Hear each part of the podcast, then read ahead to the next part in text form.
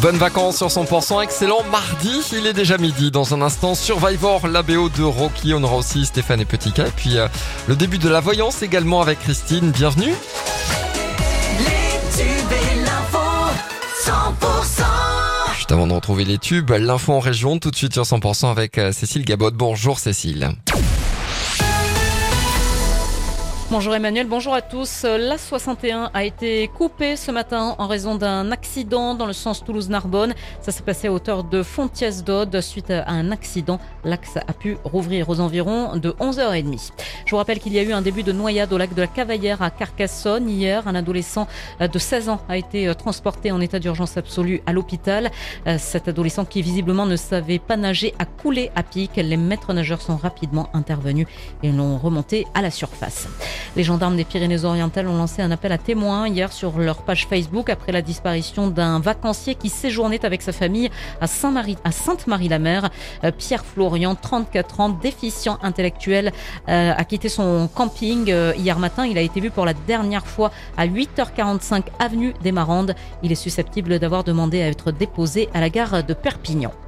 Des pointes à 38 degrés attendus. C'est le retour de l'été cette semaine. La semaine dernière, hein, les et autres ont dû compenser avec la pluie, des températures quasi automnales, beaucoup de vent également, mais changement d'ambiance dès aujourd'hui. Le soleil fait son retour avec un mini épisode de forte chaleur prévu dès demain. Épisode très bref entre mercredi et jeudi, donc qui doit balayer la région d'ouest en est, selon Christophe Dedieu du site Météo Pyrénées. On l'écoute. Alors toute la région sera concernée pendant 24 heures, mercredi, jeudi, voilà, avec euh, jusqu'à 36 ou 37 degrés certainement de maximal dans les Landes ou sur la région toulousaine. Et puis ensuite, ça sera vraiment la bordure méditerranéenne uniquement, avec 38-39 à partir de jeudi. Jusqu'à la fin de la semaine, il devrait faire beau, oui. Ensuite, euh, ça devient plus aléatoire et peut-être un peu plus chaotique vers le 15 août avec les traditionnels orages, peut-être qui seront au rendez-vous. euh, enfin, c'est à voir. hein. Voilà pour cette interview réalisée par Pauline Chalère.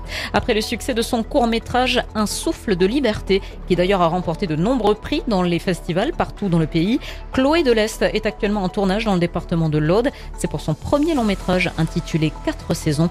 Tournage dans le Lauragais, dans des champs de tournesol ou bien encore sur la plage de Mateille à Gruissant.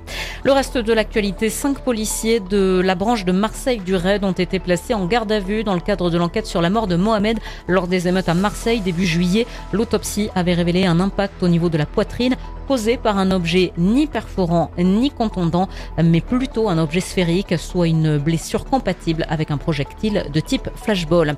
Les Bleus jouent leur huitième de finale de la Coupe du Monde de foot féminin tout à l'heure, coup d'envoi du match à 13h. Elles affrontent les Lyonnes de l'Atlas, l'équipe de France qui avait terminé première de son groupe.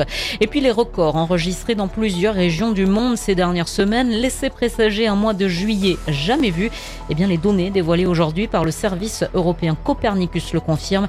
Le mois de juillet 2023 a bien été le mois le plus chaud jamais enregistré sur Terre.